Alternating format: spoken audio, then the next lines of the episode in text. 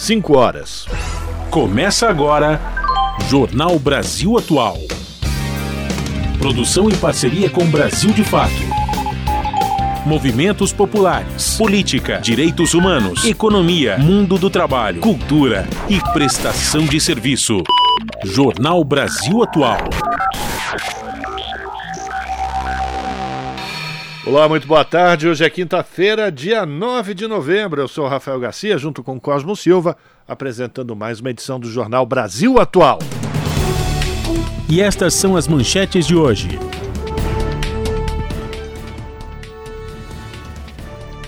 Passagem de Rafah foi reaberta para a saída de estrangeiros na manhã de hoje, mas os brasileiros ainda não conseguiram deixar a faixa de Gaza por ela.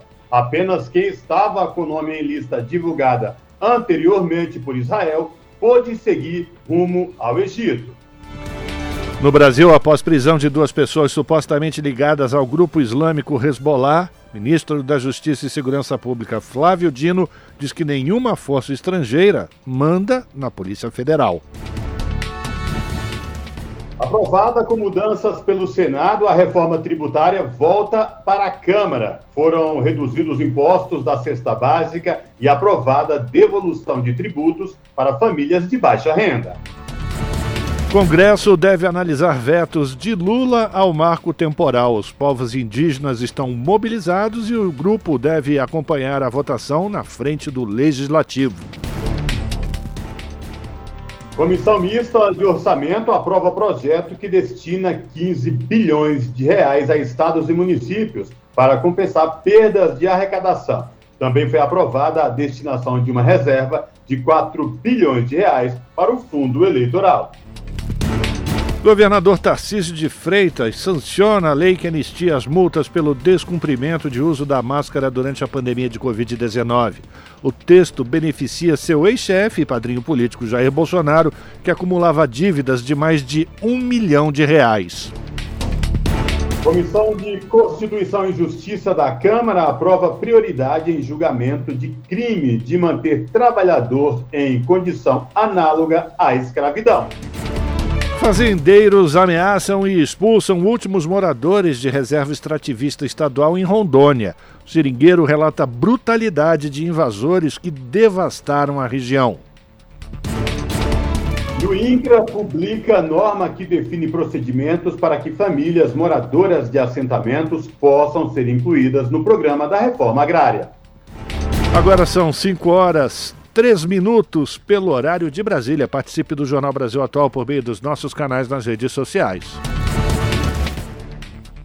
facebook.com barra Rádio Brasil Atual. No Instagram, arroba Rádio Brasil Atual. Ou pelo Twitter, arroba RA Brasil Atual. Tem também o WhatsApp, se você preferir, o número é 11 96893 7672.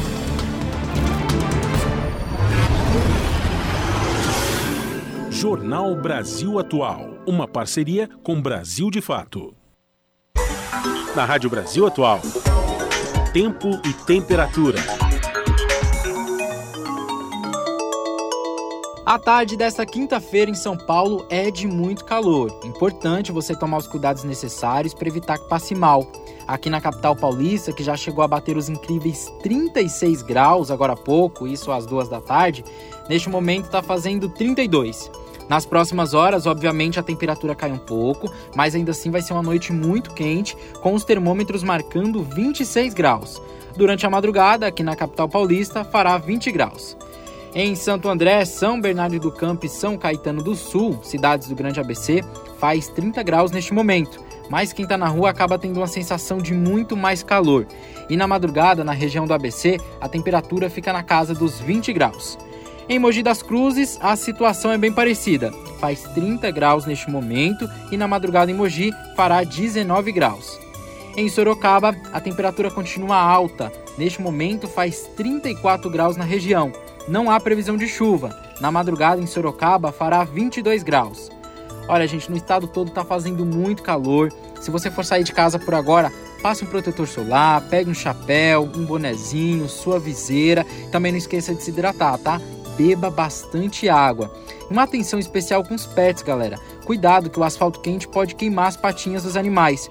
E é bom colocar umas pedrinhas de gelo no local que seu pet bebe água, assim eles se refrescam. Eu sou o Lucas Souza e no finalzinho do jornal eu volto para te falar como é que fica o tempo nessa sexta-feira. Até já! Na Rádio Brasil Atual, está na hora de dar o serviço. 5 horas e 5 minutos, trânsito na cidade de São Paulo. A CET, a Companhia de Engenharia de Tráfego, informa que são 502 quilômetros de ruas e avenidas monitoradas com trânsito congestionado aqui na capital no final da tarde desta quinta-feira. A pior região nesse momento é a Zona Oeste, que apresenta 162 quilômetros de lentidão.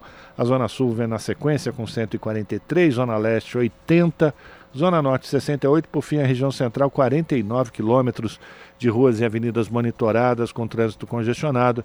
E a Companhia de Engenharia de Tráfego lembra que a partir de agora até as 8 da noite, carros com placas finais 7 e 8 estão proibidos de circular pelo centro expandido de São Paulo por conta do rodízio municipal de veículos.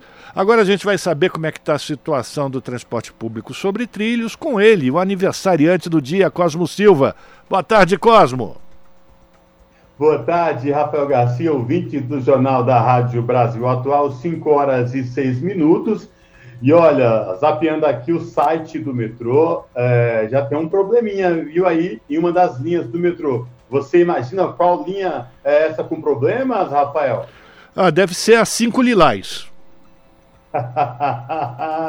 Exatamente, Rafael. A linha 5 Lilás aí com problemas uh, interrupção aí de. Na, na, verdade, ela não está interrompida. Ela está com demoras né, entre as estações aí, segundo a concessionária da Via Mobilidade, que administra a linha 5 Lilás, entregue aí à iniciativa privada, por problemas de energia elétrica, os trens estão reduzindo, é, é, estão circulando com velocidade reduzida aí, segundo o site do metrô. As outras linhas aí, azul, verde, vermelha, amarela e prata, todas por circulação normal, mas a linha 5, lilás prata, esta entregue à iniciativa privada pelo governo paulista, está com velocidade reduzida aí nesta tarde de quinta-feira. Rafael Garcia.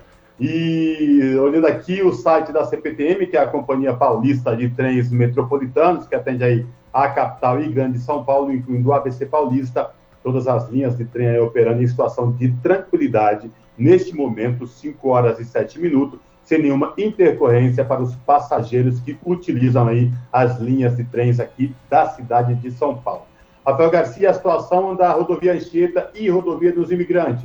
Pois é, Cosmo, para o motorista que vai até a região do ABC, não há nenhum ponto de congestionamento segundo a concessionária.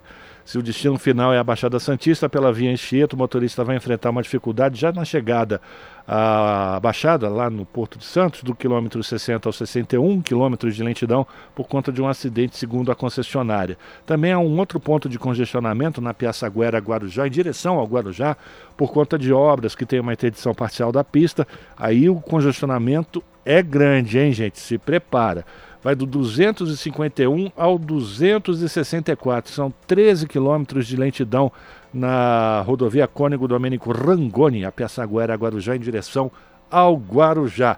Talvez seja melhor você ir até Santos, enfrentar um pouco mais de trânsito lá na cidade de Santos e pegar a balsa. Não sei, vamos lá. É o que está dizendo aqui a concessionária. Nas outras rodovias, a rodovia Padre Manuel da Nóbrega, está tudo tranquilo, não tem nenhum ponto de congestionamento, também não tem neblina no Alto da Serra. Se você vai pegar a estrada agora, então, boa viagem. Eba, olha o groove. Aqui é Pedro Luiz, ouvintes da Rádio Brasil Atual.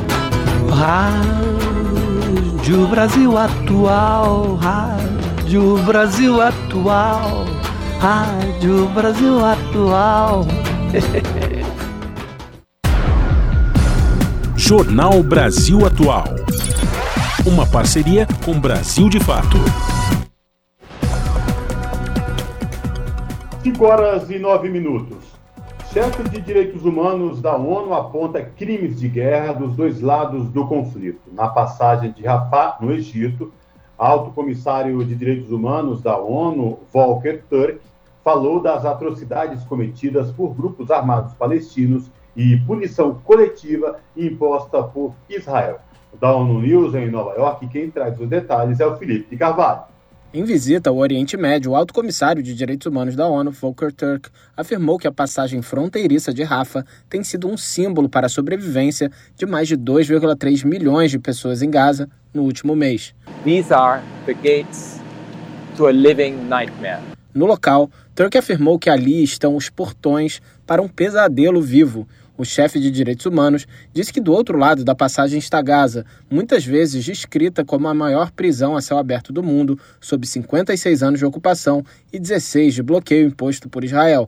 Ele ressaltou que as pessoas no enclave estão sendo sufocadas por bombardeios persistentes e desesperadas em busca de água, comida, eletricidade e combustível. Turk afirmou também que as atrocidades cometidas por grupos armados palestinos em 7 de outubro são crimes de guerra, bem como a manutenção de reféns em cativeiro. Ele classificou como crimes de guerra também a punição coletiva de Israel contra o povo palestino e a evacuação forçada e ilegal de civis. O alto comissário da ONU fez referência ao imenso sofrimento de cada pessoa que perdeu entes queridos, seja num kibbutz, seja num kibbutz ou num campo de refugiados palestinos. Turk pediu para que as partes cheguem a um acordo sobre um cessar-fogo para que três imperativos críticos de direitos humanos sejam cumpridos simultaneamente. Esses imperativos são a entrada de ajuda suficiente em Gaza para atender todas as necessidades humanitárias, a libertação de todos os reféns detidos desde 7 de outubro e um processo político para acabar com a ocupação e assegurar às partes do conflito o direito à autodeterminação. Da ONU News em Nova York, Felipe de Carvalho. E a fronteira de Gaza com o Egito foi reaberta para estrangeiros nesta quinta-feira, mas cerca de 34 brasileiros continuam aguardando autorização para sair de Gaza. Os detalhes com o Renato Ribeiro. A passagem de Rafah na fronteira da faixa de Gaza com o Egito foi reaberta nesta quinta-feira para estrangeiros. Uma nova lista não foi divulgada. 34 brasileiros e familiares aguardam autorização para deixar o território. O grupo está abrigado nas cidades de Canhunes e Rafah. O brasileiro Hassan Rabi fala sobre a expectativa de cruzar a fronteira, já que na região não há quase mais água, alimentos, remédios e combustíveis. A gente já bem cansado, tava a previsão para a gente sair hoje para Egito, mas não aconteceu. A promessa de embaixada estava para quarta-feira, mudou para quinta-feira e a hoje sim previsão mais. O Itamaraty informou que os nomes dos brasileiros já foram enviados para os governos de Egito, Israel e autoridades de Gaza. Veículos seguem de prontidão para levar o grupo até o aeroporto do Cairo onde o avião da FAB aguarda o voo de repatriação. Após um mês de conflito entre Israel e Hamas, quase 12 mil pessoas morreram, 10.500 palestinos e mais de 1.400 israelenses. Em Gaza, o número de feridos passa dos 26 mil. Já em Israel, são mais de 5 mil. Da Rádio Nacional, em Brasília, Renato Ribeiro. São 5 horas e 13 minutos. Com combustível para apenas duas horas de eletricidade por dia, o Hospital Al-Qud, na cidade de Gaza, anunciou que encerrou vários serviços essenciais prestados pela unidade, uh, essenciais, pelo, entre os quais a cirurgia, segundo o Escritório das Nações Unidas. Com isso, a energia limitada servirá apenas para os refugiados que se abrigam nas instalações da unidade de saúde. Ainda nesta quinta-feira, outro hospital, o Al-Awad, indicou que seu estoque de combustível deve se esgotar em 30 horas. Desde o início das hostilidades, 14 dos 35 hospitais de Gaza com capacidade de internações foram fechados. 71% de todas as instalações de cuidados primários foram encerradas. A Organização Mundial da Saúde alertou hoje para o aumento da propagação de doenças à medida que o sistema de saúde, água e saneamento estão sendo interrompidos. Desde outubro foram notificados mais de 33 mil casos de diarreia, sendo mais da metade em crianças menores de 5 anos. Para efeitos de comparação, nos anos de 2021 e 2022, a média de casos de diarreia registrada foi de 2 mil em crianças menores de 5 anos, ainda segundo a OMS. E o discurso de ódio e crimes de ódio estão em alta, alerta o presidente da Assembleia Geral das Nações Unidas. Denis Francis menciona a data de início da atual crise no Oriente Médio como período de referência. Antissemitismo e islamofobia aumentam em diversas comunidades, segundo agências de notícias da ONU News lá de Nova York. Voltamos agora com Ana Paula Loureiro. O presidente da Assembleia Geral, Dennis Francis, disse que desde 7 de outubro o mundo tem assistido a um aumento acentuado e preocupante do ódio, com discursos e crimes relacionados a este sentimento. Agências de notícias apontam para um aumento do antissemitismo e da islamofobia em várias comunidades ao redor do mundo. Francis disse que a situação é total e inequivocadamente inaceitável e condenou com veemência a discriminação por qualquer motivo, online ou offline. Ele manifestou repúdio a qualquer ameaça ou incitamento à violência enraizada na raça, etnia ou religião de uma pessoa.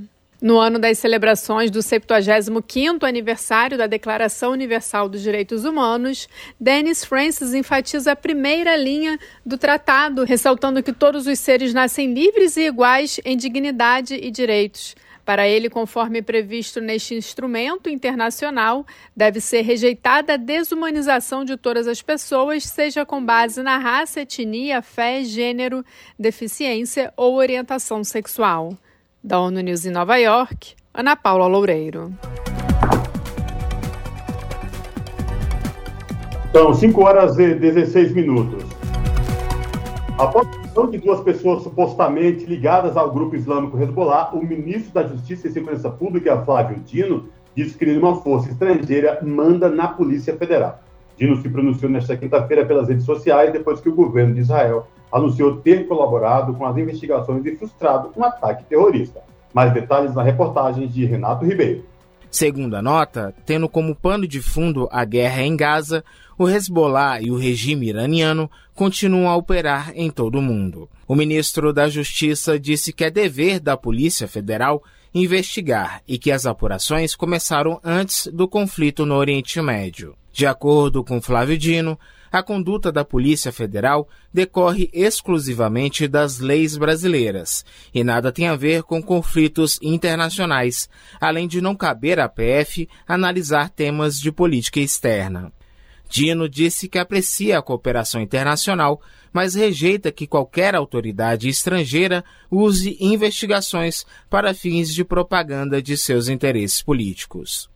A segunda vara federal em Belo Horizonte esclareceu que as prisões foram decretadas após alarme urgente feito em 1 de novembro pelo FBI, Serviço de Inteligência dos Estados Unidos. O órgão americano apresentou às autoridades brasileiras o planejamento de um iminente ataque terrorista no Brasil ou nos países vizinhos. O FBI identificou brasileiros que fariam parte de uma rede global envolvida na prática de vários crimes, incluindo o terrorismo. Durante as investigações, a PF encontrou indícios das atividades criminosas e ligações dos acusados com o Hezbollah. Da Rádio Nacional, em Brasília, Renato Ribeiro. E o Comitê USP pela Democracia e um grupo de intelectuais e artistas brasileiros vão realizar daqui a pouco a partir das 18 horas, um ato em defesa da libertação da Palestina e pelo imediato cessar-fogo do exército israelense em Gaza. O protesto contra o genocídio da população palestina será realizado no auditório Milton Santos, no prédio da História e Geografia, na cidade universitária, na zona oeste de São Paulo. O ato é fundamentado por manifesto que pede um basta ao genocídio em Gaza de acordo com o texto, estamos diante de um momento da história em que silenciar-se equivale a compactuar com um dos mais brutais genocídios que a humanidade já viu. A contagem dos mortos cresce num compasso que desafia a imaginação. A cada dez minutos, uma criança é enterrada sob os escombros, afirma o manifesto USP pela Democracia. Jornal Brasil Atual.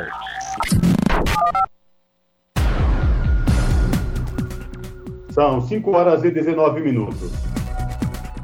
Ministério da Justiça e Governo do Rio de Janeiro assinam um acordo para combater o crime organizado. Mais detalhes na reportagem de Tatiana Alves. O governador Cláudio Castro e o ministro da Justiça, Flávio Dino, assinaram o CIFRA, Acordo de Cooperação Técnica para a criação do Comitê de Inteligência Financeira e Recuperação de Ativos.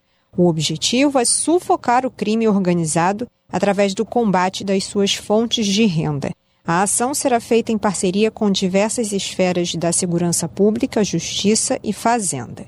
Entre os integrantes do comitê estão representantes das polícias federal, rodoviária federal e civil, além de membros dos ministérios públicos e do Conselho de Controle de Atividades Financeiras. Durante o encontro, o ministro da Justiça, Flávio Dino, falou como funcionará essa integração entre setores. É um modelo de força-tarefa, em que haverá profissionais nossos da esfera federal, marcadamente da Polícia Federal, e profissionais da Polícia Civil interagindo com esses outros órgãos que são vitais. Secretaria de Estado da Fazenda, COAF, Receita Federal, sempre observando a lei no que se refere a sigilo fiscal sigilo bancário, mas interagindo, compartilhando dados para permitir que ambas as esferas possam exercer os seus papéis. Outra ideia que será colocada em prática para frear a criminalidade é a Ameripol, a Interpol das Américas de acordo com Flávio Dino, a proposta é que países vizinhos formem uma frente de trabalho de inteligência com nações fronteiriças. As autoridades dos países vizinhos das Américas já estão se deslocando ou já presentes em Brasília, e esse mecanismo é muito importante em face da transnacionalização do crime organizado.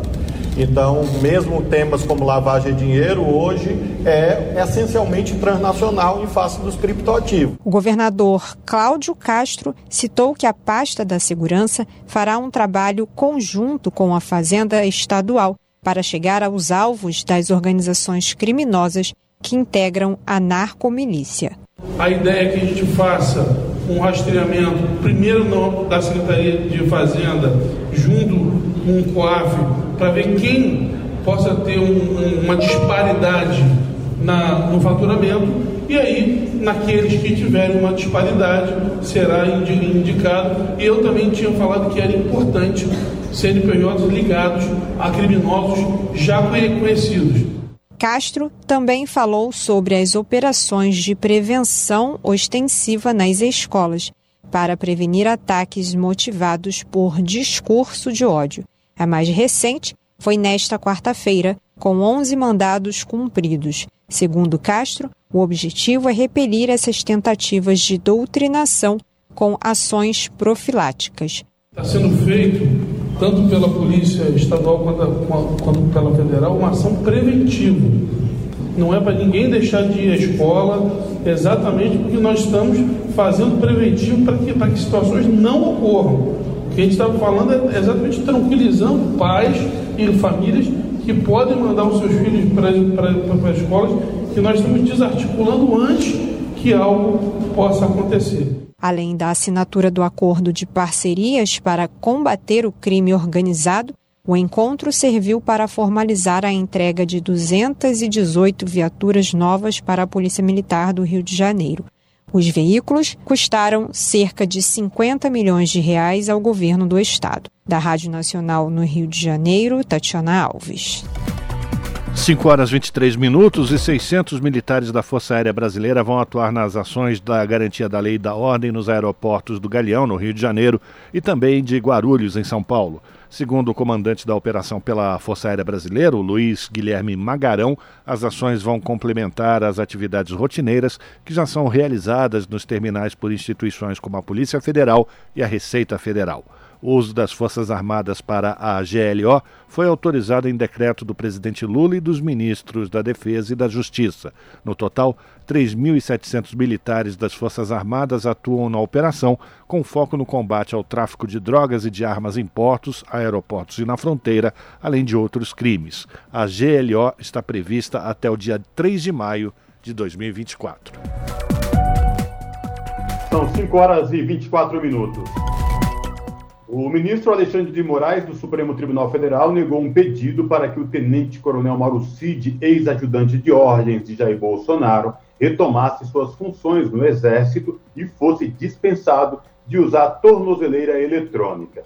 Em setembro, ao revogar a prisão preventiva e homologar o acordo de colaboração premiada fechado pelo militar com a Polícia Federal, Moraes determinou o cumprimento de medidas cautelares como monitoramento eletrônico, proibição de conversar com outros investigados e de utilizar redes sociais e afastamento das funções de seu cargo de oficial do Exército Brasileiro. Na decisão, Moraes afirmou que as diligências estão em curso, razão pela qual seria absolutamente prematuro remover as restrições impostas ao investigado. E aqui em São Paulo, o governador Tarcísio de Freitas sancionou nesta quinta-feira a lei que anistia as multas pelo descumprimento de uso da máscara durante a pandemia de Covid-19. O texto beneficia o seu padrinho político, o ex-presidente Jair Bolsonaro, que acumulava dívidas de mais de um milhão de reais provenientes de oito multas aplicadas em São Paulo entre julho de 2021 e junho de 2022. Com a decisão, o governo vai abrir mão de arrecadar cerca de 72 milhões de reais no total. O projeto de autoria do governador bolsonarista e um dos mais polêmicos da gestão foi aprovado na Assembleia Legislativa do Estado de São Paulo por 52 votos a 26. São 5 horas e 26 minutos. A Câmara Municipal de São Paulo aprovou a criação de uma comissão parlamentar de inquérito para investigar os serviços prestados pela Enel. A CPI terá prazo de duração de 120 dias, que poderá ser prorrogado. O requerimento da CPI ressalta que a concessionária teria reduzido seu quadro de pessoal e atrasado o cronograma de investimentos. Além disso, na Assembleia Legislativa do Estado de São Paulo, já há uma CPI criada em 30 de maio. A comissão investiga especialmente o período de 2018 até 2023. Dentre os principais problemas, as quedas de energia, a cobrança irregular de valores, a atuação operacional, o suporte aos consumidores e prefeituras, a execução de tarifa social, a execução dos investimentos e das obras previstas, bem como o estado de conservação da rede de infraestrutura e de distribuição energética. A CPI convocou o diretor-presidente da Enel, Max Xavier Lins. Ele deve prestar esclarecimentos na próxima semana. Você está ouvindo? Jornal Brasil Atual. Uma parceria com Brasil de Fato. 5 horas e 27 minutos. Voltando em Brasília, a Comissão Mista de Orçamento do Congresso Nacional aprova 15 bilhões de reais para estados e municípios. A repórter Silvia Munhato acompanhou a votação. A Comissão Mista de Orçamento fez um esforço e aprovou rapidamente o projeto que destina 15 bilhões de reais a estados e municípios para compensar perdas de arrecadação. Também foi aprovada a destinação de uma reserva de 4 bilhões de reais para o fundo eleitoral, a partir dos recursos de emendas de bancadas estaduais ao orçamento de 2024. O projeto, que destina recursos aos estados e municípios, estabelecia originalmente um crédito especial de 207,4 milhões no orçamento de 2023 para atender os ministérios da Agricultura e Pecuária, Educação, Justiça e Segurança Pública, Transportes, Cultura, Defesa e Portos e Aeroportos. O governo enviou então uma mensagem para modificar o texto e incluir os 15 bilhões já aprovados em lei complementar. Deste total, 8,7 bilhões de reais devem compensar as perdas dos estados com a redução do ICMS de combustíveis em 2022 e 6,3 bilhões vão compensar perdas relativas aos fundos de participação dos estados e municípios na arrecadação geral. O crédito deve ser votado logo no plenário do Congresso. O deputado Mauro Benevides, do PDT do Ceará, relator do projeto, explicou que existe espaço fiscal no orçamento de 2023 porque o déficit das contas contas públicas está 75 bilhões de reais, inferior à meta anual, que é de 216,4 bilhões. Segundo ele, muitos municípios estão aguardando esses recursos para pagar despesas básicas. O FPE vai ser compensado nos meses de julho e agosto sem correção monetária. Para os municípios, serão três meses, julho, agosto e setembro. Desta feita, o governo vai corrigir o valor de 2022 até chegar a julho, agosto e setembro. A comissão também aprovou uma instrução normativa que reserva 4 bilhões de reais dos recursos destinados às emendas de bancadas estaduais no orçamento de 2024 para o fundo eleitoral. O relator do orçamento, deputado Luiz Carlos Mota, do PL de São Paulo, disse que a reserva é apenas uma precaução, porque o fundo está com apenas 900 milhões no projeto do orçamento e no ano passado foram gastos quase 5 bilhões de reais. Em 2024 serão realizadas as eleições municipais. Vamos discutir. Lá na frente, se resolver tirar das emendas de bancada, permanece os 4.900, tirando de cada estado esse valor. Se não, se for tirado de outro lugar, ou se for valor menor, também a gente retornará esse dinheiro às emendas de bancada. As emendas de bancadas estaduais têm uma reserva de 12,5 bilhões no orçamento. No projeto do crédito especial de 15 bilhões para estados e municípios, os demais recursos destinados a ministérios serão viabilizados por remanejamentos internos no governo. Eles devem afetar ações do projeto Calha Norte do Ministério da Defesa, obras rodoviárias e o Programa Nacional de Fortalecimento da Agricultura Familiar. Segundo o governo, os cancelamentos não devem prejudicar essas ações porque estão de acordo com a projeção de execução até o final do ano. Da Rádio Câmara de Brasília, Silvia Minhato. São 5 horas e 30 minutos. Aprovada com mudanças pelo plenário do Senado, a reforma tributária volta para a Câmara dos Deputados. Os senadores reduziram impostos da chamada cesta básica estendida e a devolução de tributos para famílias de baixa renda. Da Rádio Senado, quem traz os detalhes é a Érica Christian. Após três meses de discussão, o plenário do Senado aprovou a reforma tributária, que muda o sistema de cobrança de impostos no país. A proposta unifica três impostos federais, um estadual e um municipal, para criar o Imposto sobre Valor Agregado, o IVA, que não será cobrado nas diversas etapas, como, por exemplo, na fábrica e na loja. Outros países já contam com o IVA com alíquotas menores de 20%. A equipe econômica, no entanto, estima uma de 27,5%. Mas a proposta prevê isenção para a cesta básica e a redução de 60% dos tributos para outros produtos da chamada cesta estendida, que serão definidos em lei específica. O relatório do senador Eduardo Braga, do MDB do Amazonas, manteve a devolução dos impostos sobre a conta de luz para famílias de baixa renda e incluiu no chamado cashback o botijão de gás. O senador Rogério Carvalho, do PT de Sergipe, destacou que a proposta vai reduzir a carga tributária sobre o consumo. A reforma ela vai reduzir o imposto para quem ganha menos sobre o consumo. Quem ganha mais, que consome bens mais caros, vai pagar mais imposto. Quem ganha menos, que consome os bens de primeira necessidade, vai pagar menos imposto. Então ela tem um caráter desejado, que é o que a gente chama de um, uma reforma que também tem um caráter progressivo. Quem ganha mais, paga mais, quem ganha menos, paga menos, e que é mais justo. A oposição votou contrariamente à reforma tributária. O senador Isalci Lucas, do PSDB do Distrito Federal, destacou que a proposta prevê quatro alíquotas para o IVA: uma padrão, que deverá superar os 27,5%, uma favorecida de 40% da padrão para 13 setores da economia, a exemplo do de transportes e o agrícola uma de 70% da padrão para profissionais liberais, como médicos e advogados, e uma que isenta outros setores, incluindo o da saúde.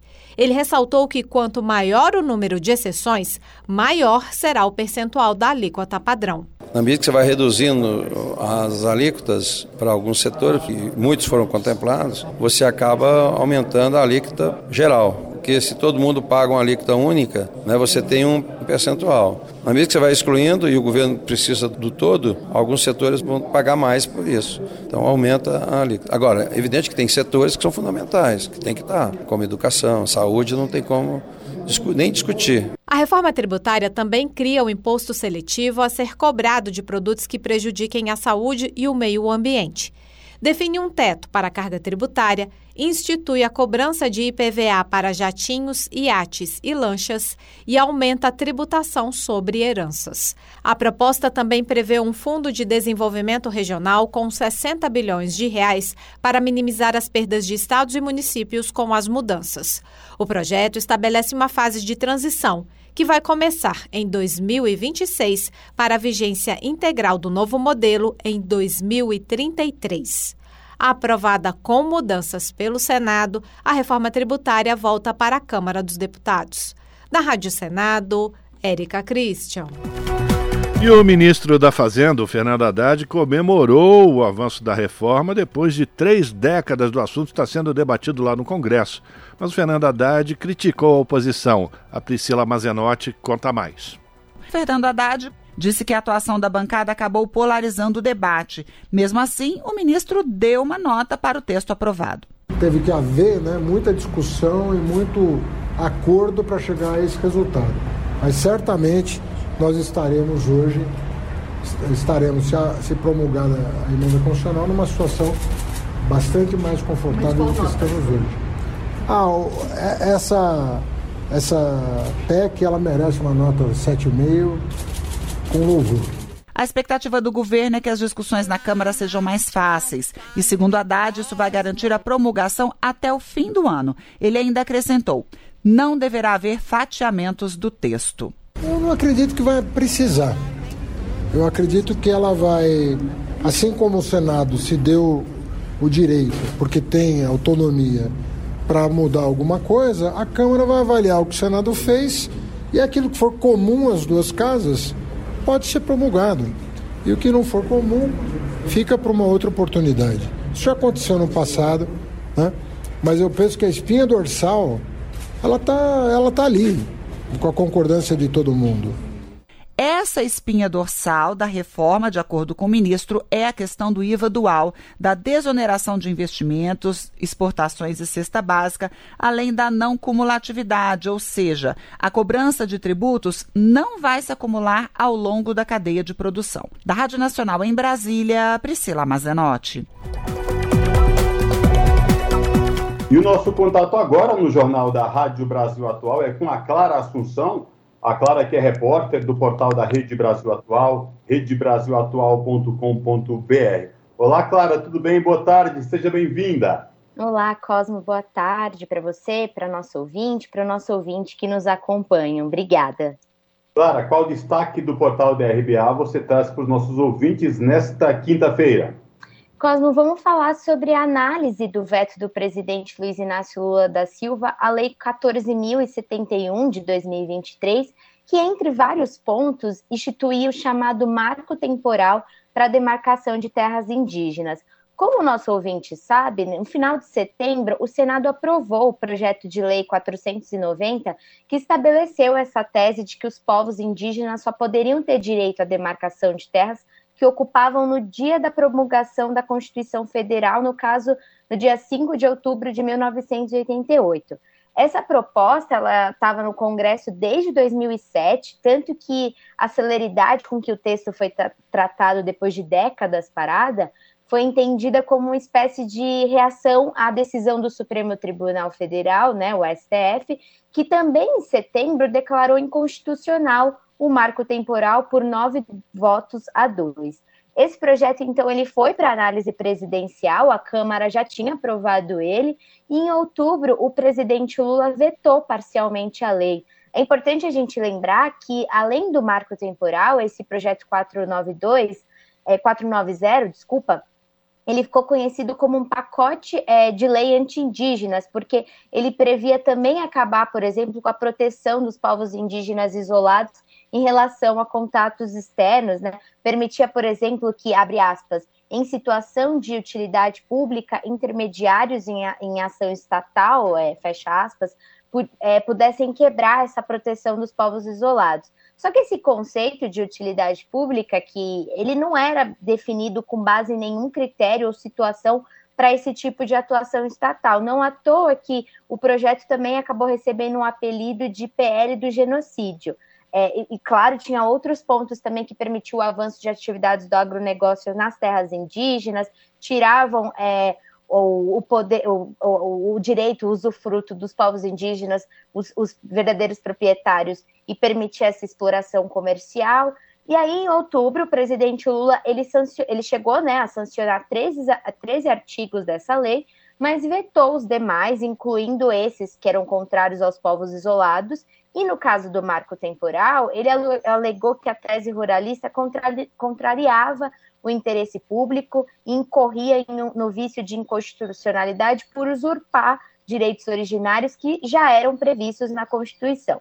E foi isso que o Congresso ia analisar hoje, né? Porque, na verdade, é, a, primeira, a primeira sessão conjunta para analisar os vetos do presidente, ela estava marcada para 26 de outubro, mas foi remarcada para essa quinta, dia 9 de, outubro, de novembro. É, ela chegou, inclusive, a constar na lista dos 40 itens da sessão de hoje, que começou por volta das 10 horas, mas a gente teve, acabou de ter uma atualização no início da tarde de que o Congresso Nacional é, adiou para 23 de novembro a análise. O presidente do Senado, Rodrigo Pacheco, do PSDB de Minas, é, afirmou que o adiamento foi fruto de um acordo entre lideranças partidárias, mas a gente está apurou de manhã que tem mais coisa aí por trás, Cosmo. Clara, e é exatamente isso, porque desde que o Congresso né, se opôs aí ao Supremo Tribunal Federal na questão que diz respeito ao marco temporal.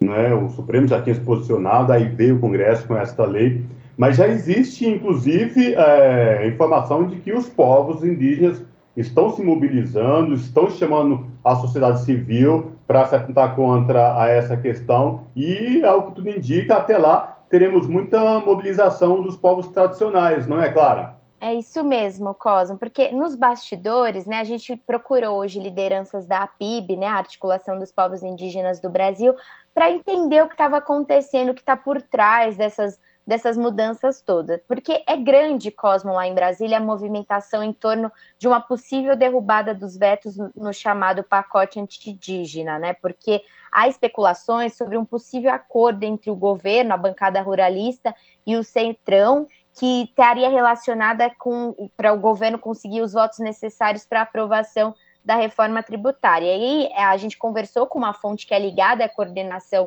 da PIB, que afirmou que o governo está sendo chantageado e que há o risco de que ele abra mão dos vetos justamente para conseguir aprovar a reforma tributária que a gente acompanhou ontem é, a, a, a, tramitação dela no legislativo, né?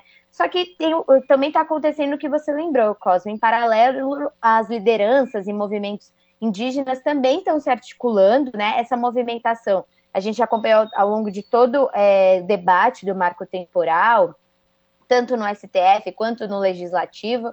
Só que nessa semana eles intensificaram essa ação, né? desde a terça-feira, principalmente, e eles estão indo nos, nos, gabinetes de senadores para tentar manter o texto como foi sancionado pelo presidente Lula, né? O coordenador executivo da PIB, o Dinamanto Chá, ele afirmou publicamente que o foco agora está no Senado, porque é um número menor de convencimento, né? E eles têm pouco tempo para essa articulação. E aí, e aí eles vão estão focando essa mobilização no Senado para impedir que o texto, é, que esse veto seja derrubado. Né? A PIB também convocou indígenas de todo o país para se mobilizar a favor da manutenção dos vetos ao projeto do marco temporal, e o grupo também deve acompanhar a possível votação no dia 23 de novembro, para quando foi remarcada, lá na frente do Congresso, e, e para derrubar esses vetos presidenci presidenciais, Cosmo, é, a, a, sessão conjunta do, do legislativo ela vai ter que ter a maioria absoluta, né? Ou seja, pelo menos 257 votos dos deputados e 41 dos senadores. Só que é, é, a gente lembra que a votação na Câmara, por exemplo, do marco temporal passou com, a, um, com, com um total ainda maior, foram 283 votos favoráveis, né? Então, o que a frente é, parlamentar da agricultura, né, conhecida como a bancada ruralista no Congresso, tem falado, é que ela já tem um coro necessário para derrubar esses vetos, mas a PIB acredita ainda que, né, é, que, que possa ser possível reverter essa situação. E caso eles, os vetos de fato sejam derrubados, Cosma, a situação vai ser provavelmente judicializada e levada ao Supremo Tribunal Federal, STF, né? Que já em setembro, como você também lembrou, por nove votos a dois, declarou inconstitucional a tese ruralista do marco temporal. Então, tem todas essas movimentações acontecendo, há resistência e há também, já se fala é, nos bastidores, de que caso de fato o veto seja derrubado, ele será questionado por meio de uma ação direta de inconstitucionalidade no Supremo, onde a expectativa é que se derrube, né? Já, já existe a jurisprudência que declarou inconstitucional para o temporal, e é provável que esse debate vá de novo para o judiciário, Cosmo. Muito bem lembrado, Clara. A gente continua acompanhando aqui os desdobramentos desta questão envolvendo aí uh, os vetos ao marco temporal do presidente Lula, a mobilização dos povos indígenas e também essa questão da bancada ruralista se mobilizando aí para derrubar os vetos do presidente Lula no tocante ao marco temporal. Clara, obrigado por falar com a gente, se cuide e até uma próxima, viu? Abraço. Abraço, Cosmo. Eu que agradeço o espaço. Até a próxima. Falamos aqui com a Clara Assunção, no jornal Brasil Atual. Agora são 5 horas e 45 minutos. E debatedores e parlamentares querem mudanças nas regras sobre importações pela internet. Uma audiência pública debateu o assunto na Câmara dos Deputados, como informa Ana Raquel Macedo. A Câmara dos Deputados avalia mudanças nas regras sobre as compras por pessoas físicas no exterior. Hoje, as operações pela internet de até 50 dólares ou cerca de 245 reais não pagam o imposto de importação. Um programa criado pelo governo neste ano busca regularizar as operações internacionais no comércio eletrônico. A adesão das empresas ao remessa conforme é voluntária, mas as vendas feitas pelas que aderiram já representam 67% do total. De janeiro a julho, foram importados 123 milhões de pacotes. Embora exista a isenção no imposto de importação, no remessa conforme ao recolhimento de ICMS estadual, e por isso, a partir dele, a Receita Federal espera dimensionar os valores individuais e totais do comércio pela internet. Em audiência realizada pela Comissão de Finanças e Tributação da Câmara, o diretor da Secretaria de Comércio Exterior do Ministério do Desenvolvimento, Renato Agostinho, sugeriu que os parlamentares aguardem o balanço do programa Remessa Conforme para mudar as regras. Um projeto em discussão na Câmara acaba com a atual isenção de imposto de importação para as compras de até 50 dólares feitas por pessoas físicas no exterior.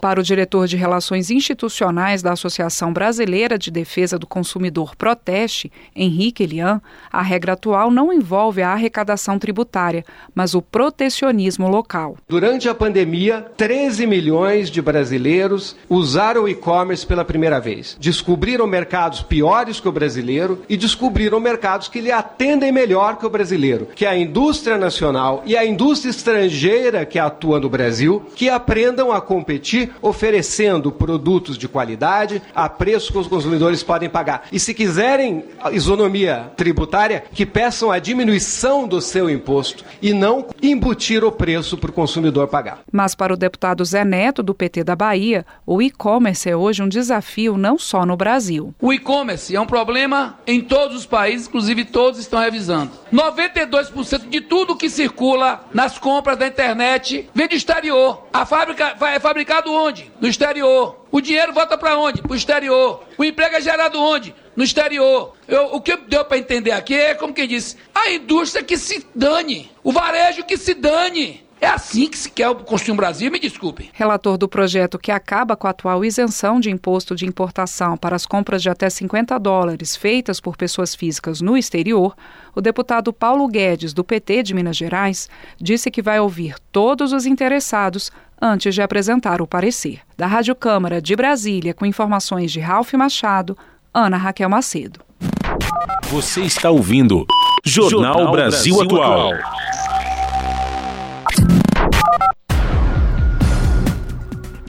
São 5 horas e 48 minutos. Os gabaritos do Enem 2023 vão ser divulgados no dia 24 de novembro, somente depois da aplicação de todas as fases do exame. As respostas vão ser divulgadas na página do INEP, junto com os cadernos de provas. O segundo dia do Enem é no próximo domingo, dia 12, com as provas de matemática e ciências da natureza. Primeira etapa teve 28% de alunos faltantes.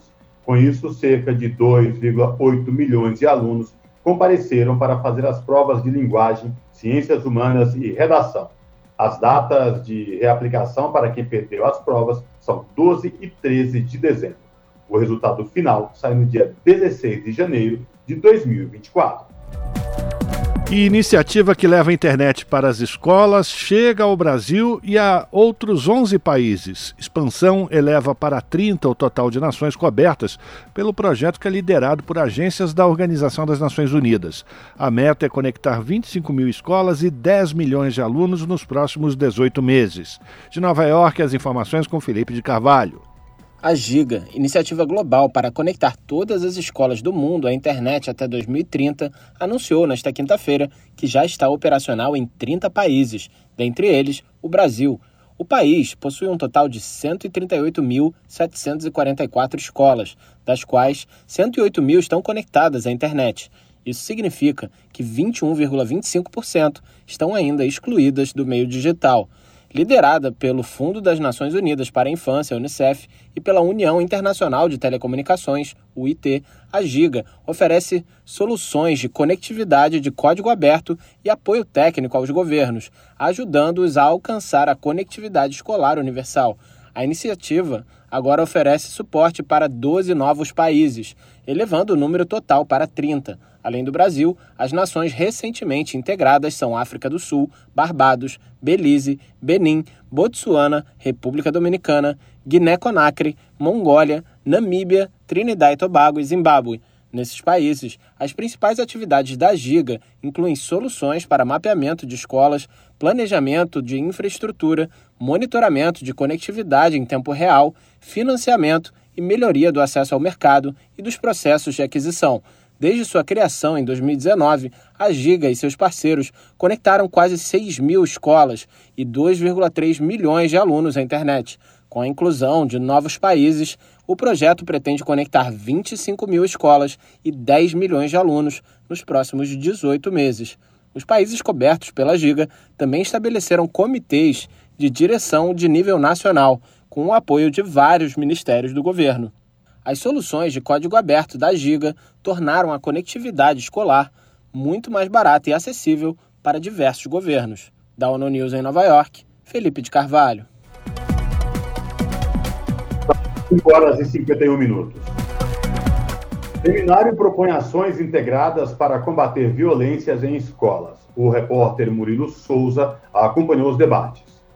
Deputados, especialistas em educação e representantes de três ministérios foram unânimes ao afirmar, durante seminário promovido pelo Grupo de Trabalho da Câmara dos Deputados, encarregado de propor normas para garantir um ambiente escolar seguro, que o problema da violência em escolas brasileiras deve ser combatido com ações integradas e abrangentes nas áreas de segurança pública, saúde e assistência social. Coordenadora da bancada da educação na casa, a deputada professora Goretti, do PDT do Amapá, que presidiu um dos painéis do seminário, disse que o evento mostrou que é preciso entender a complexidade do cenário antes de agir. Temos aprendido que agir sobre a violência nas escolas demanda a criação de múltiplas estratégias, uma vez que um ato violento perpassa por múltiplas esferas. No mesmo sentido, a deputada Tabata Amaral, do PSB de São Paulo, que preside a Frente Parlamentar Mista da Educação, também destacou como importante resistir ao impulso de procurar respostas fáceis para um problema complexo. Vice-presidente do Conselho Nacional de Secretários de Educação e secretária da área no governo do Rio Grande do Sul, Raquel Teixeira, relatou que a violência em escolas é um fato recente na cultura brasileira. De 2002 para cá, nós tivemos 49 mortes ocasionadas por ataques em escolas, 115 feridos, o que é um número inaceitável quando a gente lembra que escola é um lugar sagrado. É a escola é o lugar onde a criança sonha, onde a criança vive, onde a criança aprende a se relacionar. Citando ainda dados sobre violência e suicídio nas escolas, Raquel Teixeira defendeu um novo olhar sobre a formação dos professores, sobre a rede de proteção às escolas e sobre a atual legislação. Miriam Abramovai, que participa do grupo de trabalho sobre violência em escolas do Ministério da Educação, apresentou um perfil dos agressores durante o seminário. 100% deles são do sexo masculino, motivados por discurso de ódio, comunidades online que recruta com base de ressentimentos emocionais, valores reacionários, usando linguagens violentas, misóginas, machistas e racistas. Ela apontou ainda que a violência nas escolas é um fenômeno global que costuma se apresentar a partir de fatos cotidianos, que, segundo ela, não devem ser tratados com a lógica punitiva e repressiva, e sim com políticas públicas concretas e abrangentes. Uma das formas de prevenção e enfrentamento das violências são programas de convivência escolar que abrangem desde uma pesquisa diagnóstica participativa sobre as violências cotidianas, formação de profissionais da educação, participação ativa de crianças, adolescentes e jovens, mapeamento das redes de apoio. Encarregado de propor normas para combater a violência em escolas brasileiras é a deputada Luísa Canziani, do PSD do Paraná.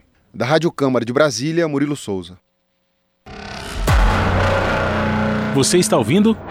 Jornal Brasil Atual. Uma parceria com Brasil de Fato.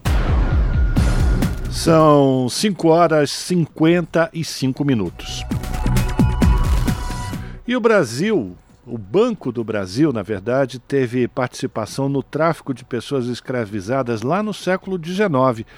Esse é o resultado de um estudo desenvolvido por pesquisadores e professores de universidades públicas e estrangeiras, como a Universidade Federal Fluminense, a Unicamp e Harvard, encaminhado ao Ministério Público Federal, que instalou um inquérito civil. Quem vai contar melhor essa história para a gente é a repórter Carolina Pessoa, da Rádio Agência Nacional. Vamos acompanhar. O Ministério Público Federal notificou o banco a respeito e aguarda manifestação sobre o reconhecimento desta participação e medidas de reparação. O procurador Júlio Araújo, responsável pela apuração, dá mais detalhes sobre o material apresentado na pesquisa. Tem uma análise histórica baseada nas pesquisas, né, que mostra vínculos de pessoas que fundaram o banco com e que participaram de diretorias do banco com o tráfico de pessoas escravizadas nas várias formações do banco. Isso é importante dizer também. Álvaro Pereira do Nascimento, professor titular de História do Brasil da Universidade Federal Rural do Rio de Janeiro e um dos responsáveis pelo estudo, ressalta que a ideia surgiu da percepção da necessidade de reparação pelo crime cometido. Ele também explica como a pesquisa foi desenvolvida. A partir de documentos históricos encontrados e oficiais, encontrados em arquivos nacionais e estrangeiros, foi, foi possível perceber que acionistas do Banco do Brasil se beneficiavam de empréstimos ou investimentos do banco eh, provenientes de do, do comércio ilegal de escravos. O prazo para a resposta do Banco do Brasil é de 15 dias úteis. A instituição deverá ainda apresentar um plano de ações no curto prazo, caso seja reconhecido seu papel na escravidão e no tráfico transatlântico. Também deverá se manifestar sobre o financiamento de pesquisas sobre esse passado. Álvaro enfatiza a necessidade do reconhecimento por parte da instituição. Nós esperamos que o banco, em primeiro lugar, reconheça o seu, sua história, seu passado, nós entendemos que o banco será mais forte ainda quando ele reconhecer os seus erros, o, o, erro cometido na sua origem, no seu passado, no século XIX. O procurador Júlio Araújo reforça que o estudo é importante para provar que a escravidão no Brasil se estendeu por muito tempo, além de seu término legal, e a grande presença desta realidade nas instituições nacionais. Certas instituições, como é o caso do Banco do Brasil, foram constituídas pelo tráfico de pessoas escravizadas e pela escravidão. Então, elas se ergueram é, pelo tráfico o tráfico de pessoas escravizadas no Brasil é proibido por lei, pelo menos desde 1831. Mas isso não foi suficiente para libertar as pessoas que chegavam aqui e seus descendentes.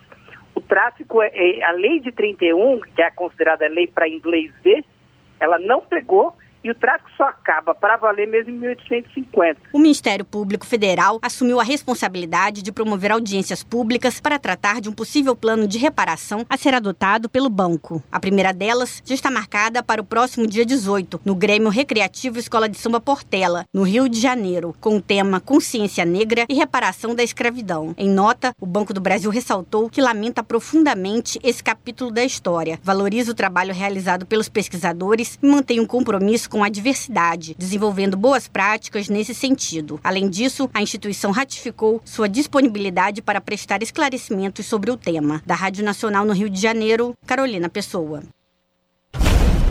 Você está ouvindo? Jornal Brasil Atual, uma parceria com Brasil de Fato.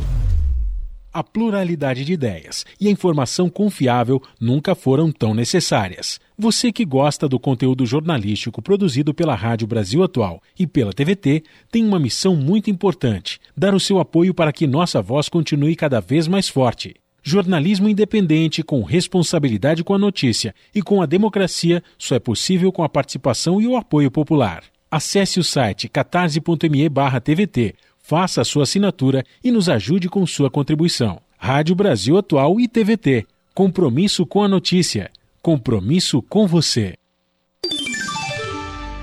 Pontualmente, 18 horas.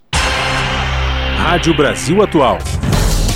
Para sugestões e comentários, entre em contato conosco por e-mail redação@jornalbrasilatual.com.br ou WhatsApp DDD 11 96893 7672. Acompanhe a nossa programação também pelo site redebrasilatual.com.br.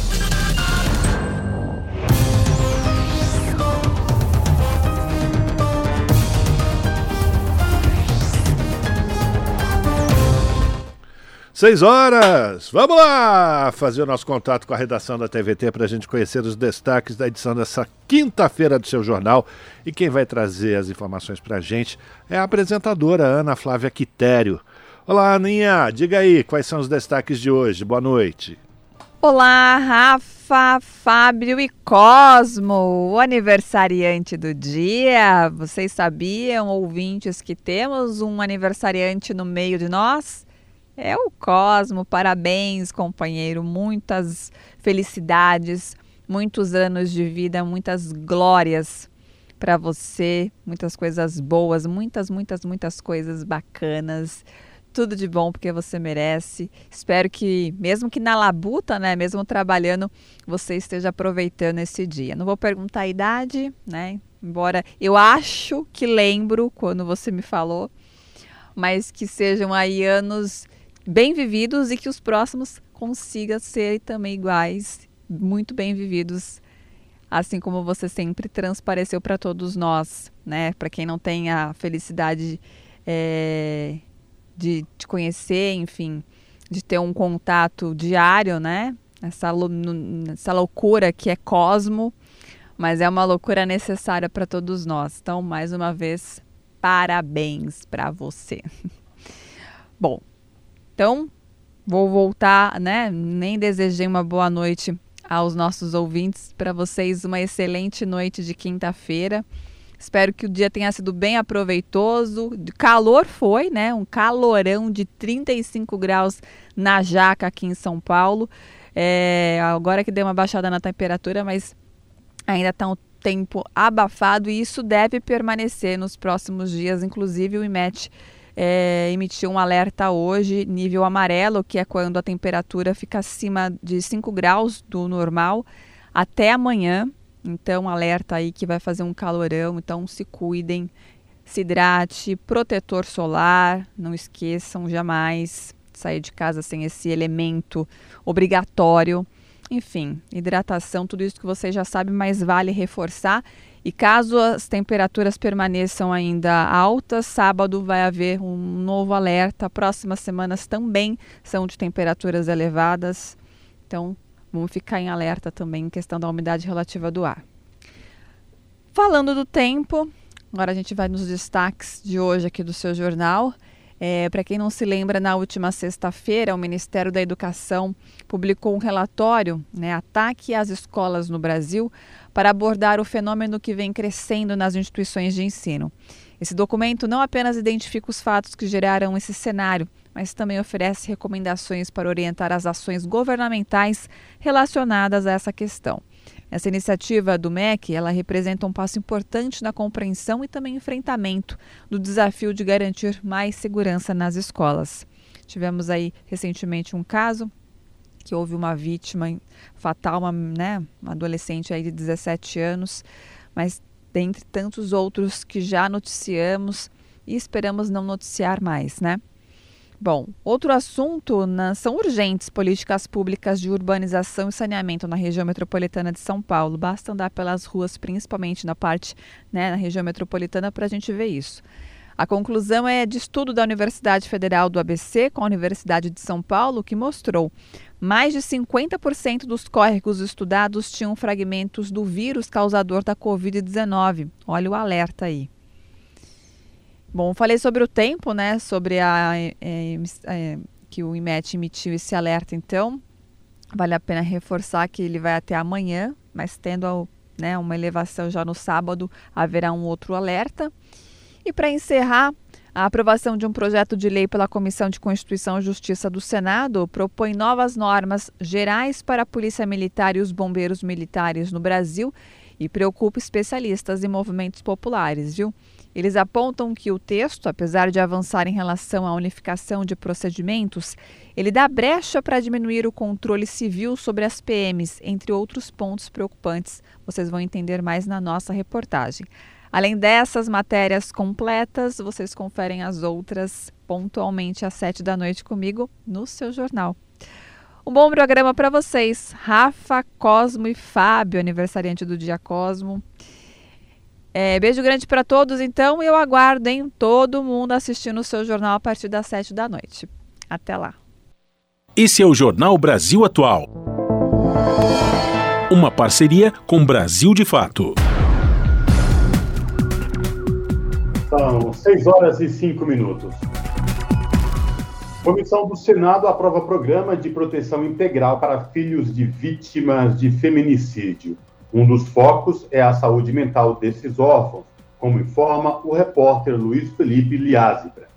A Comissão de Direitos Humanos aprovou um projeto que cria a Política Nacional de Proteção e Atenção Integral aos Órfãos de Feminicídio, o programa tem como princípio o acolhimento humanizado com equipes multidisciplinares que devem atuar para garantir os direitos dessas crianças e adolescentes.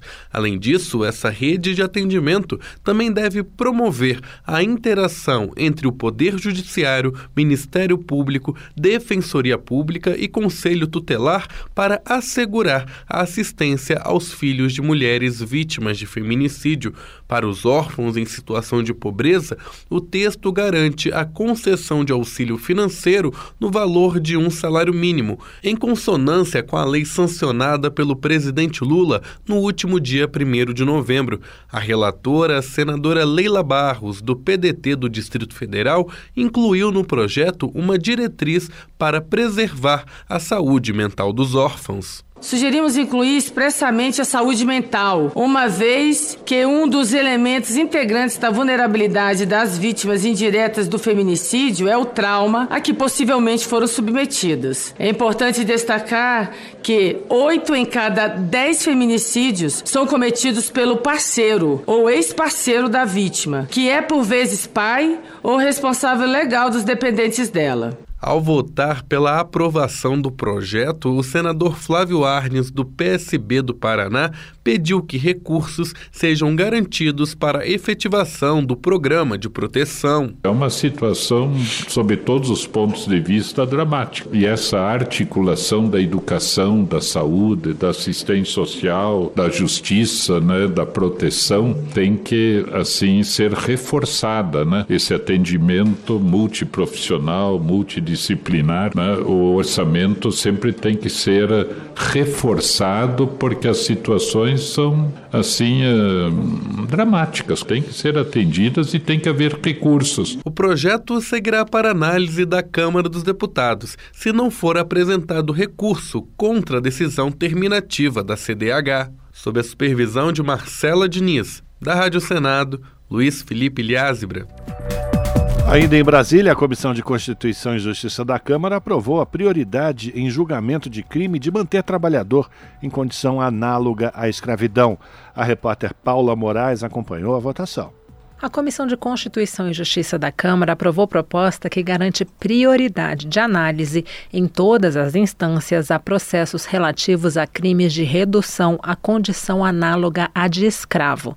Hoje, o Código de Processo Penal já estabelece prioridade no julgamento de crimes hediondos, como homicídio qualificado, estupro, genocídio e tráfico internacional de arma de fogo. E o Código Penal caracteriza o crime de reduzir alguém à condição análoga à de escravo como, entre outros pontos, submeter a pessoa a trabalhos forçados ou a jornada exaustiva, sujeitar o trabalhador a condições degradantes e restringir sua locomoção em razão de dívida contraída com o empregador. A pena é de reclusão de dois a oito anos e multa, além da pena correspondente à violência. O relator da proposta, deputado André Janones, do Avante de Minas Gerais, destacou que o Brasil é signatário de diversos acordos internacionais contra o trabalho escravo. Segundo Janones, esse crime transcende as fronteiras do abominado passado escravagista que permeia inúmeros países, persistindo, infelizmente, até os dias atuais. Durante a análise na CCJ, alguns parlamentares da oposição se posicionaram contrariamente ao projeto. O autor da proposta, deputado Túlio Gadelha, da Rede de Pernambuco, por outro lado, ressaltou a quantidade de pessoas que ainda vivem em condições de escravidão no país. O governo Fernando Henrique reconheceu que no Brasil existe trabalho análogo à escravidão em 1995. E desde então, de 95 para cá, todos os anos resgatamos uma média de 2 2.200 trabalhadores em condições análogas à escravidão. O trabalho análogo à escravidão existe no Brasil nos grandes cafezais, nos grandes engenhos de cana-de-açúcar, nas grandes plantações de cacau. Existe dentro da casa de muitos brasileiros, porque a empregada doméstica ou empregado doméstico muitas vezes não tira férias, é submetida a condições precárias de trabalho, com assédio moral, com todo tipo de assédio principalmente as mulheres. A proposta que garante prioridade de análise a processos relativos a crimes de redução à condição análoga à de escravo poderá seguir ao Senado, a menos que haja recurso para votação pelo plenário da Câmara. Da Rádio Câmara de Brasília, Paula Moraes. São 6 horas e 11 minutos. Comida estragada e falta de remédios.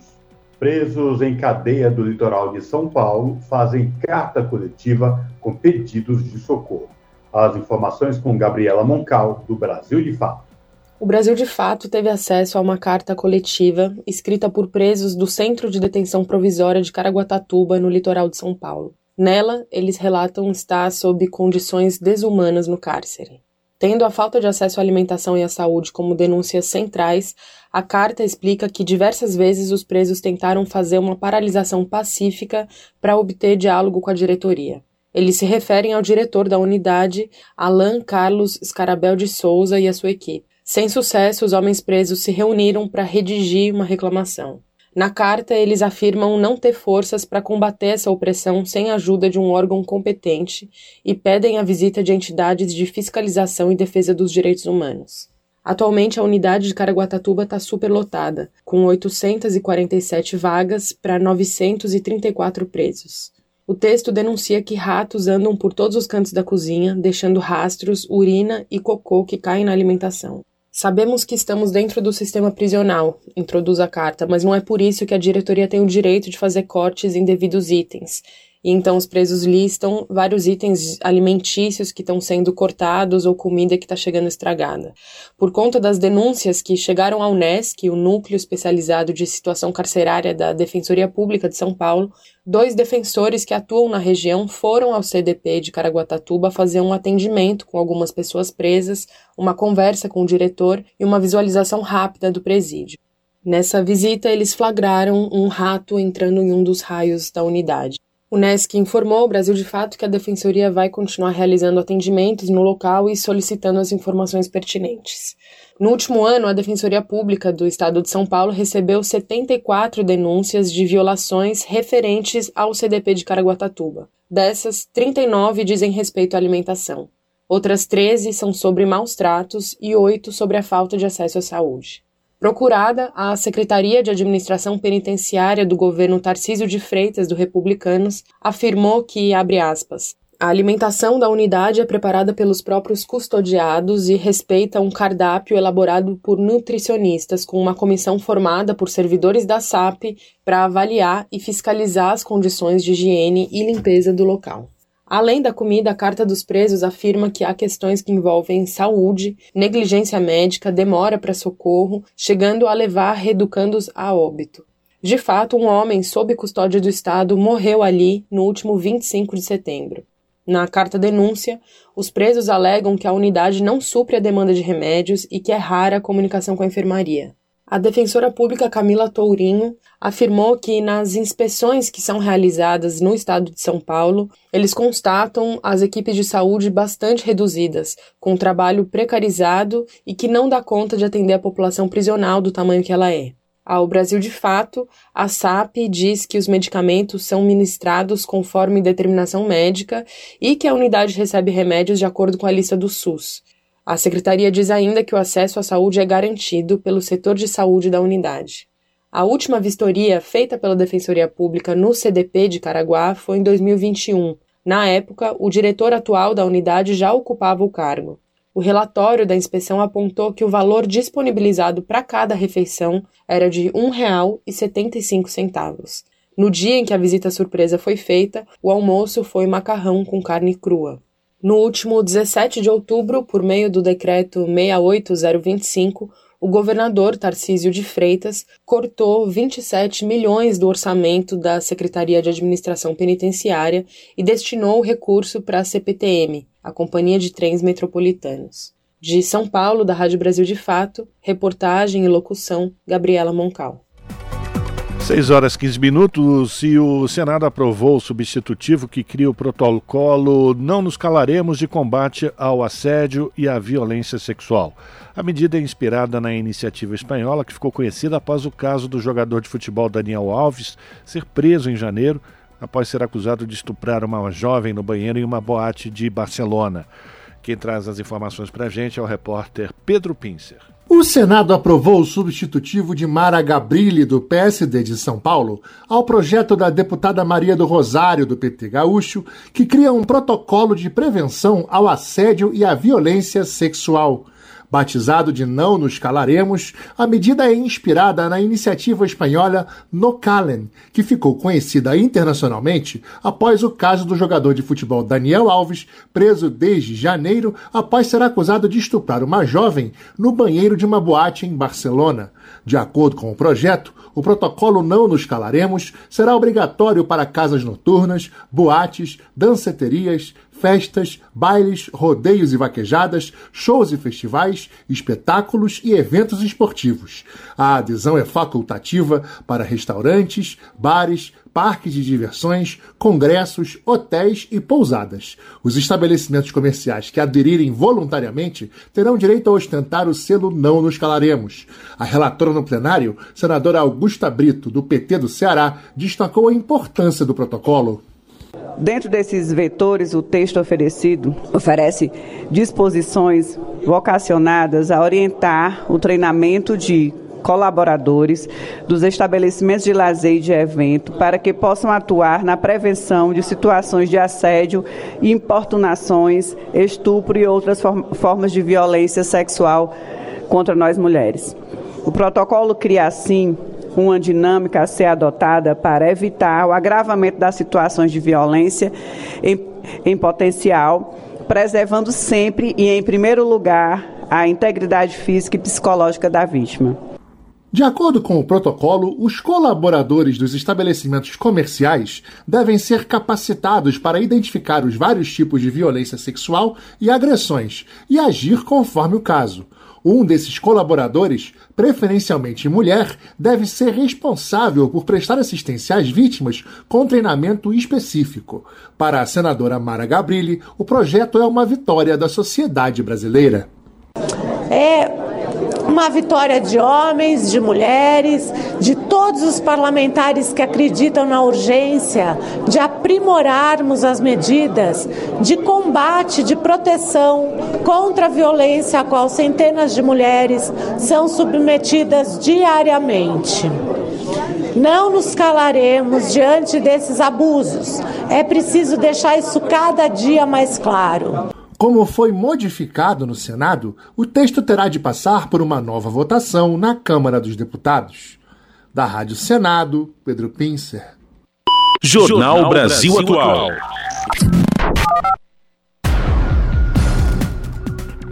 São 6 horas e 18 minutos. Fazendeiros ameaçam e expulsam últimos moradores de reserva extrativista estadual em Rondônia.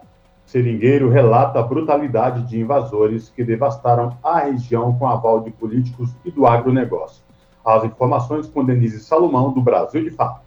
Os poucos moradores legítimos que restam na reserva extrativista Resex Jaci Paraná, em Rondônia, relatam um cotidiano de terror provocado pela invasão massiva de fazendeiros, madeireiros e grileiros na área protegida. Extrativistas historicamente ligados à produção de borracha, castanha e açaí estão sendo expulsos por fazendeiros armados. Um deles relatou ao Brasil de fato que será assassinado caso volte à reserva. Outro morador da Resex teve a casa queimada com todos os pertences dentro, por se opor às invasões. Os moradores da Jaci Paraná afirmam que os fazendeiros invadem áreas destinadas por lei ao extrativismo e promovem a extração ilegal de madeira, queimadas, desmatamento e abertura de estradas como forma de intimidar os moradores e expandir a pecuária ilegal. Um dos extrativistas que na reportagem chamamos de João é um dos ameaçados de morte.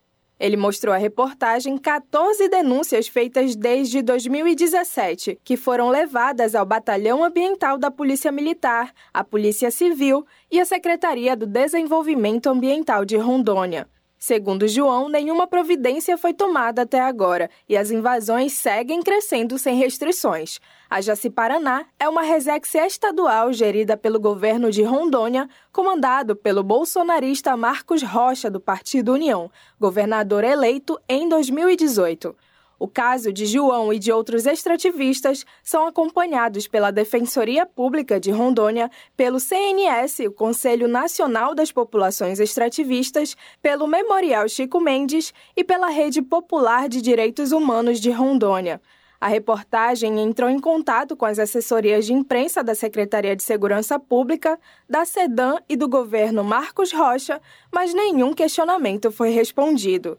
Por iniciativa do governador Marcos Rocha, a Assembleia Legislativa aprovou em 2021 a redução do tamanho da Resex em 90%, de 191 mil para 22 mil hectares. A justificativa era que a área já estava quase toda invadida e devastada e, portanto, não fazia mais sentido protegê-la.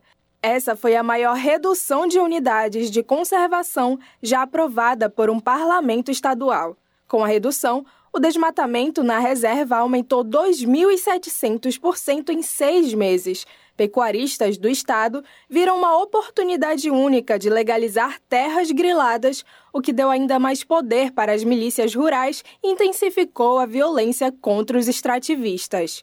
A redução da Resex vigorou por poucos meses, até ser impedida pelo Judiciário, que considerou a lei inconstitucional. No entanto, o estrago já estava feito. João afirma que restam apenas 25 famílias morando dentro da reserva. Segundo o extrativista João, que recebeu a visita no dia 13 de setembro de gerentes da fazenda que já vinha se expandindo de forma ilegal em seu território, os gerentes da fazenda disseram que ele teria que deixar o local porque lá onde ele estava era uma reserva legal da fazenda deles e que João era quem estava invadindo. Eles entraram em contato com o patrão, que é de outro estado, e disse que era para o extrativista se retirar do local. Para o CNS, Conselho Nacional de Populações Extrativistas, a omissão do governo de Rondônia já ficou clara. Johnny Torquato, do CNS, reconhece que há fiscalizações esporádicas nas resexes estaduais, mas afirma que elas não ocorrem na escala necessária. De Belém para a Rádio Brasil de Fato, com reportagem de Murilo Pajola. Locução: Denise Salomão. São 6 horas e 23 minutos. Ainda sobre o assunto do meio ambiente, a comissão desse tema lá no Senado Federal aprovou um projeto que, vamos lá, pode ajudar no combate à grilagem de terras e também ao desmatamento. Essa proposta dá destinação a florestas públicas e também vai tornar crime a fraude no CAR, que é o Cadastro Ambiental Rural. Quem vai trazer informações para a gente, lá da Rádio Senado, é a repórter Marcela Diniz. O projeto aprovado pela Comissão de Meio Ambiente trata das chamadas florestas públicas não destinadas, que são aquelas que ainda não têm uso definido e que estão entre as mais vulneráveis ao desmatamento e à grilagem. A proposta proíbe a titulação dessas áreas para uso privado e obriga o poder público a transformá-las em unidades de conservação, terra indígena, concessão florestal ou concessão para a comunidade local. Se até 2026 essa decisão não for tomada, as áreas serão tratadas como estações ecológicas até uma definição sobre a sua utilidade. O projeto ainda tipifica o crime de inscrição fraudulenta no Cadastro Ambiental Rural, o CAR. Esse tipo de fraude é comum na prática da grilagem, como explica o relator Fabiano Contarato, do PT do Espírito Santo. O projeto ataca grilagem de terra. Até 2020, 14 milhões de hectares de terras públicas estavam registradas ilegalmente como propriedade particular no CAR. Então, o que o projeto objetiva é impedir e acabar com essa sobreposição e com grilagem de terra. O projeto foi apresentado em 2022 pelo então senador José Serra, do PSDB de São Paulo. De acordo com o autor, a grilagem em terras públicas representa cerca de 50% do desmatamento anual na Amazônia, sendo que 30% ocorre em florestas públicas não destinadas. O texto segue para a Comissão de Agricultura. Da Rádio Senado, Marcela Diniz. São 6 horas e 25 minutos. O INCRA, Instituto Nacional de Colonização e Reforma Agrária, criou uma norma que define os procedimentos para que famílias que moram em projetos de assentamento criados por outros órgãos governamentais e em unidades de conservação de uso sustentável possam ser incluídas no Programa Nacional da Reforma Agrária. As regras, que também podem ser aplicadas às comunidades quilombolas, estão publicadas no Diário Oficial da União desta aqui. Segundo as instruções, os órgãos e entidades deverão solicitar a inclusão das famílias no programa, por meio de ofício apresentado à presidência ou à superintendência regional do INCRA, com documento da área e a lista de famílias a serem beneficiadas. Em geral, são observados os limites de renda familiar para atividades não agrárias, já que valores acima de três salários mínimos mensais ou de um salário mínimo por integrantes são impeditivos para ser beneficiário, assim como outras fontes de renda, tipo serviço público, participação em empresa ou em outras propriedades rurais, por exemplo. Após a homologação publicada no site do INCRA, as famílias terão acesso às políticas públicas do PNRA. Junto com as regras, o INCRA disponibilizou também os modelos de ofícios e requerimentos a serem apresentados nos processos. Jornal Brasil Atual. 6 horas e 27 minutos. E escolas públicas de Minas Gerais e do Ceará recebem prêmio de melhores do mundo. A Poliane Marques traz mais informações. Duas escolas públicas brasileiras estão entre as vencedoras do Prêmio Internacional Melhores Escolas do Mundo 2023. Uma delas é a Escola de Ensino Médio em Tempo Integral Joaquim Bastos Gonçalves, de Carnaubal, no Ceará. A escola recebeu o prêmio na categoria Apoiando Vidas Saudáveis, por ter implementado um projeto para ajudar os alunos com ansiedade após o fim do isolamento social gerado pela pandemia de Covid-19. Na escola, houve registro de estudantes com problemas emocionais graves, incluindo a automutilação. O projeto permitiu a identificação desses casos e a assistência psicológica. Os pais também foram envolvidos na iniciativa e, em 18 meses, o número de atendidos pelo projeto caiu 67%. Os beneficiados relatam melhoras na autoestima e no bem-estar. Agora, como reconhecimento, a escola receberá um prêmio de 50 mil dólares. A outra instituição vencedora é a Escola Municipal Edson Pisani, que fica em uma das maiores favelas de Belo Horizonte e que foi finalista na categoria Escolha da Comunidade, pelas ações voltadas para a defesa dos direitos dos alunos e pela mobilização da comunidade escolar e da vizinhança, com o objetivo de promover melhorias na região. Entre outros resultados do projeto Vila Viva está, por exemplo, a criação de uma nova linha de ônibus para atender a comunidade. A Escola Municipal Edson Pisani passará a integrar o programa Escola Melhor para Trabalhar, da T4 Education, que dá suporte para que a instituição consiga atrair e reter bons professores. O prêmio Melhores Escolas do Mundo foi criado no ano passado e as inscrições para a edição 2024 já estão abertas. As instituições interessadas podem apresentar a candidatura até 23 de fevereiro do ano que vem pelo portal T4 Education, que se escreve T maiúsculo e o número 4. Com informações da Agência Brasil, Poliane Marques, da Rádio Agência Nacional.